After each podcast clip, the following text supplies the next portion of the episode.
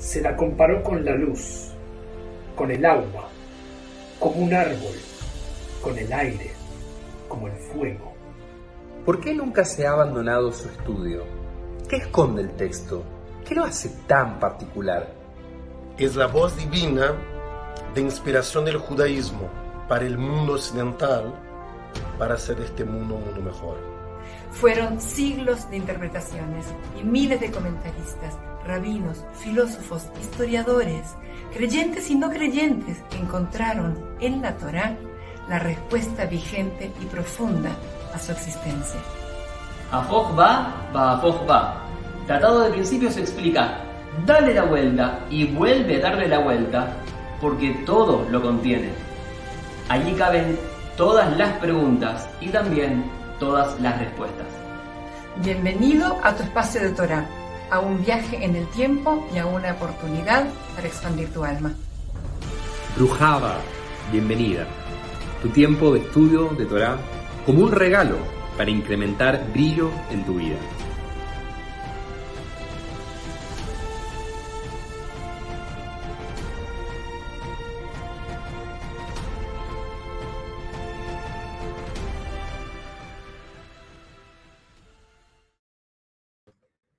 Todos sabemos que tenemos que estar felices con lo que tenemos, como enseñan nuestros sabios, quien es feliz, asameach vejelko, el que está feliz con lo que tiene, con su parte. Y si bien suena fácil, en la práctica todos también sabemos lo difícil que es entrar a una casa y tal vez no sentir algo de la envidia de que tienen un departamento más grande que el nuestro, o que el auto es más nuevo, o que tienen más hijos de lo que nosotros tenemos, o que tienen más cosas de las que quisiéramos tener nosotros, o que otra persona que trabaja con nosotros le va mejor. Y sabemos que lo felicitan y uno empieza a sentir la envidia, que es lo que el ojo puede ver. Y en este encuentro vamos a tratar de resolver o tratar de poder crecer de la experiencia de la envidia inevitable que todos tenemos, con una lección profunda que aparece en la Torá y que se refuerza aún con una enseñanza de los maestros del Musar. Así que les doy la bienvenida, como hacemos semana tras semana, a este nuestro espacio de Parashat Ashavua, en el cual leemos la porción semanal de la Torá que corresponde a nuestro ciclo y nos ponemos la mirada a la lente de los maestros del Musar, los maestros del mundo hasídico, místico, para tratar de sacar del texto de la Torá esas grandes lecciones para vivir vidas más íntegras, vidas en Shlemut, en esa paz e integridad que necesitamos. Y por lo tanto, volviendo a la pregunta que teníamos antes, sabemos que tenemos que estar felices con lo que tenemos e inevitablemente nos pasa a todos que se nos escapa lo que el ojo ve en la envidia del video, de lo que uno puede ver a través de los ojos y que no tiene y que lo desea en distintas formas. Y la Torah tiene este consejo para darnos. En la parashá de esta semana, Parashat Vaed Hanan, encontramos la segunda versión de los diez mandamientos. Los diez mandamientos, o así llamados, porque los judíos tenemos más de diez mandamientos y son conocidos en realidad como el decálogo, las diez frases que dijo Dios, tenemos una vez en el libro de Shemot, en el momento de Arsinai, la revelación, el momento de la primera aparición o teofanía de Dios al pueblo completo en los diez mandamientos, y estamos leyendo el libro que es el último libro de la Torá, en el cual Moshe en un largo discurso vuelve a contar la historia, vuelve a repasar lo que se vivió en estos años para dejar sus mejores lecciones a la siguiente generación que está por entrar a la tierra de Israel y repite gran parte, en esa repetición también interpreta su propia historia como nos pasa a todos nosotros, y ahí entre medio encontramos nuevamente los diez mandamientos. El último de los diez mandamientos llama la atención en una variedad que encontramos que no lo vemos en Shemot, pero que hace hincapié en algo que tiene una enseñanza profunda con respecto a lo que estamos hablando. Estamos en el capítulo 5 del libro de Dvarim, Deuteronomio, versículo 18, me dice, Velot eshet reeja, veloti beit reeja, sadeu, beavdo, va'amato, shoro, va'hamoro, vejol asher le reeja. En otras palabras, o en traducción, no codiciarás, no desearás la mujer de tu prójimo, ni la casa de tu prójimo, ni su campo, ni su siervo, ni su sierva, ni su buey, ni su asno, ni nada que sea de tu prójimo. Esto llama la atención a muchos de los comentaristas, especialmente a nuestros maestros del Musar, en que la estructura del versículo parece algo extraño. Al principio, la Torah es muy específica en las siete cosas que no debemos codiciar. Si recuerdan, la mujer de tu prójimo, la casa de tu prójimo, el campo, su siervo, su siervo, criado, su buey, su asno. Y está muy claro. Pero luego dice el versículo, si lo escucharon, y ni nada que sea de tu prójimo. ¿Por qué eso? O sea, no está claro. ¿Tengo que envidiar eso no tengo que envidiar nada? ¿Por qué el texto vuelve a enfatizar eso? ¿Por qué ese vejol? ¿Por qué ese todo aquello que es de tu prójimo? ¿Quiere la generalización o nada? Esa pregunta queda abierta con respecto a si son las siete cosas específicas o nada de nuestro prójimo enseña, como dijimos, algo profundo que es la lección breve que nos vamos a llevar. La palabra empleada por la Torah para decir cualquier cosa, es decir, cualquier cosa que sea de tu prójimo, ni nada que sea de tu prójimo, es idéntica a la palabra que se dice todo lo que sea de tu prójimo. Literalmente la palabra es kol. El texto, si recuerdan, dice vejol ashal reja. Vejol. Hol es, o kol Está escrito así justamente porque no está como comienzo de la palabra, entonces tiene vejol y todo aquello que es de tu prójimo. Puede leerse como ni nada de tu prójimo o puede leerse como todo lo que es de tu prójimo. Ese hol quiere decir en la traducción es ninguna de estas cosas, ni nada o ninguna de estas cosas, ni todo lo que es de tu prójimo. Y aquí está la gran diferencia que permite entender que cuando uno entra a una casa de alguien, exigirle que no tenga algo de celos, que no tenga algo de envidia. Cuando uno ve lo que tiene el otro, es muy difícil no sentir algo de deseo por eso mismo y la envidia. Incluso muchas personas a veces se mudan o hacen cambios en su vida porque quieren lo que tiene el otro, por envidia. Es una manera de ayudarlos a crecer. Es más, para nuestros sabios, incluso la envidia entre los Talmidei Jajamim entre los eh, sabios o estudiantes de los sabios, entre los que son los discípulos de los grandes sabios, genera incluso mejoría, porque uno quiere saber tanto y va mirando al otro dice, yo le envidio que sabe tanto y quiero saber más. Y eso puede ser una fuente de inspiración, de competencia. No es que la competencia en sí es mala. Por supuesto que como sabemos en el mundo moral, triunfamos más cuando cooperamos que cuando competimos. Pero inevitablemente esa competencia está porque cuando vemos al otro lo que tiene o el otro lo que sabe, queremos algo de eso también. Y por lo tanto, ¿qué es lo que la Torah está tratando de decir? No es ni nada de lo que tienes, es decir, todo lo que tiene el otro. No codicies todo lo que le pertenece a tu prójimo. Lo que está insinuando en ese todo es que es muy fácil envidiar algunas cosas. El hogar, la esposa del prójimo, los sirvientes, un buey, un asno. Pero la pregunta que uno tiene que preguntarse a nivel espiritual, dice la Torah, es, ¿realmente codicias vejol la reja todo lo que tiene tu prójimo? ¿Estás preparado para asumir la vida completa del otro en su totalidad? ¿Para convertirte realmente en él o en ella?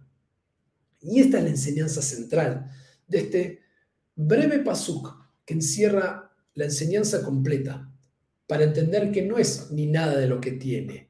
No puedes envidiar todo de lo que tiene porque nunca, aunque lo desees, y parece obvio pero no lo vemos, vas a vivir otra vida que no sea la tuya. El rabbi Nachman de Bratslav enseñaba justamente aquí entre los maestros hasídicos que si me paso la vida intentando vivir la vida de otra persona, ¿quién va a vivir mi vida? Uno tiene una sola vida que es de uno los amigos, la familia, las situaciones, las historias, todo lo que ha vivido, las experiencias son de uno, no la puede meterse en otra persona. Y por tanto, envidiar la totalidad, por eso la Torah dice, la yo le reja, todo no puedes envidiar, porque no tiene sentido. Es absolutamente, y así es como lo van a entender los maestros del Musar, ignorante. Es de no tener conocimiento profundo de la vida, es realmente desear algo que tiene el otro, porque nada de lo que tiene el otro está destinado a que uno lo tenga.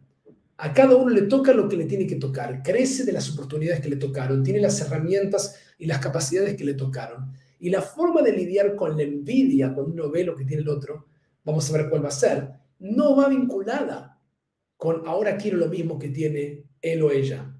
Quiero eso.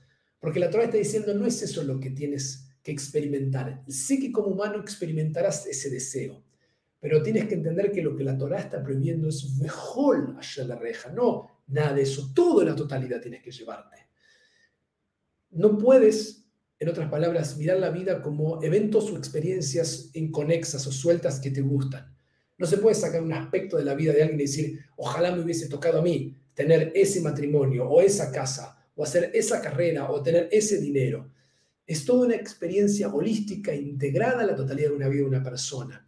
Y cada vida, con sus bendiciones y con sus desafíos, con los obstáculos que tiene que enfrentar, con las oportunidades que le llegan, es una sola historia única y irrepetible, es una letra de la Torá, una narración que comienza con el nacimiento y termina en el Olama con la muerte y sigue en el Olama Ba, en el mundo venidero, pero es única y irrepetible. Y por eso cada experiencia en nuestra vida es un capítulo de nuestra historia única y singular que nadie más ha vivido ni volverá a vivir.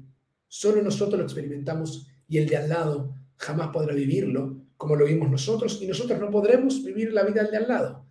Por lo tanto, no podemos darnos ese lujo imaginario de sacarle un capítulo de historia de alguien sin abarcar en eso la totalidad del viaje de la vida del otro. Es muy simple, pero por eso es de, entre comillas, y con respecto de una persona ignorante. Cuando uno se ve a sí mismo envidiando, tiene que preguntarse esto. ¿Realmente quiero todo de esta persona? de todo lo que, yo, que yo veo una parte de lo que yo quiero, pero no puedo porque es imposible, nunca va a suceder y si lo quiero, también implicaría tener todos los desafíos, todos los sures, las complicaciones y también todo lo bueno que no me corresponde, no puedo tener esos padres, esos hijos, no, es imposible la pregunta. Y por tanto, de esa manera elimina de raíz la Torah misma el concepto de realmente envidiar, porque nunca lo va a tener. Cuando uno logra justamente aislar algunos aspecto de la vida de otra persona, es obvio que uno va a sentir esta envidia. Y por eso es inevitable. Pero cuando uno toma conciencia de la totalidad del prójimo, de la totalidad de la experiencia de la vida de uno, esta percepción se altera, cambia. Y realmente uno no quiere adquirir todo lo que le está pasando en la vida del otro y ni siquiera puede aunque quisiera hacerlo. Por lo tanto, la pregunta que nos invitan ahora los maestros de Musara es cómo lidiar con la envidia. Es una de las formas más fascinantes, una de las respuestas más interesantes que ellos proponen cambiar envidia, celos, por admiración. Cuando uno ve algo que tiene el otro y que uno le gustaría tener, los maestros del Musar dicen, cambia la envidia por la admiración. Admira a esa persona que ha logrado eso. Para ese lugar preguntarte y acercarse, ¿cómo lo lograste? ¿Cómo lo hiciste? Yo también quiero desde mi vida poder tener esa abundancia de conocimiento, de sabiduría, de experiencias, de material, de lo que uno quiera en la vida. Pero si uno se acerca al otro de un lugar de admiración, respeto, porque no puede tener la vida del otro, sin querer aplastarlo, sin entender que porque el otro tiene algo que yo no tengo y que no estaba destinado, entonces tengo que hacer algo para que no esté y yo lo pueda tener. Si uno puede entender eso y aunque lo tenga no me corresponde porque la vida me da lo que me tiene que tener, si no tiene este pitajón, esta confianza, se elimina la envidia por ignorancia absoluta, porque no tiene ningún sentido como acabamos de ver, y por el contrario uno crece mucho más porque lo que ve en el otro ahora es, y como dije, admiración. Por lo tanto, el ejercicio que nos llevamos como cada semana para poner en práctica la vida espiritual, según los maestros del Musar, es cambiar envidia por admiración. Admirar a aquellos que tienen lo que nosotros nos gustaría tener, aprender de ellos y de ellas, cómo lo hicieron, cómo lo lograron, acercarnos de ese lugar y muchas veces nos vamos a sorprender, porque aquella persona que ha logrado algo que nosotros queremos, cuando nos acercamos con humildad y admiración y le decimos que lo admiramos o la admiramos por lo que logró y nos gustaría tener eso o aprender algo de eso y saber algo de eso, la persona baja sus defensas y sabe, por el contrario, que tiene algo para irradiar y compartir, porque está orgulloso de poder hacerlo. Así que los invito esta semana a poner en práctica esta breve pero profunda lección de Torah frente a todas las cosas que a veces miramos que otros tienen y que nosotros no, para recordar, realmente quiero todo lo que tiene esta persona, puedo llegar a tenerlo, me gustaría haber tenido sus padres, sus hermanos, sus amigos, su historia de verdad. Realmente a veces descubrimos que no, al mismo tiempo la ignorancia hace que no veamos que es una absurda la pregunta, porque aunque quisiéramos no vamos a vivir otra vida, tenemos la propia, y al mismo tiempo, luego de hacer esto, cambiar eso y decir, ok, entonces esto que estoy sintiendo lo voy a transformar en admiración. Me voy a acercar y decir, admiro esto que has logrado.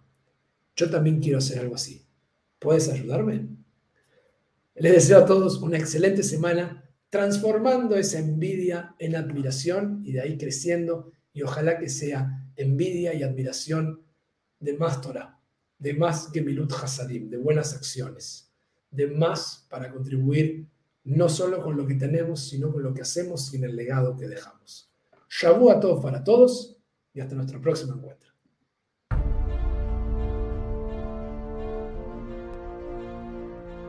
Hasta aquí, Torateja Keva, el estudio diario de la Parashá con miradas y enfoques enriquecedores. Es una bendición fijar tiempo de estudio. Aquí nace la reparación y la redención del mundo.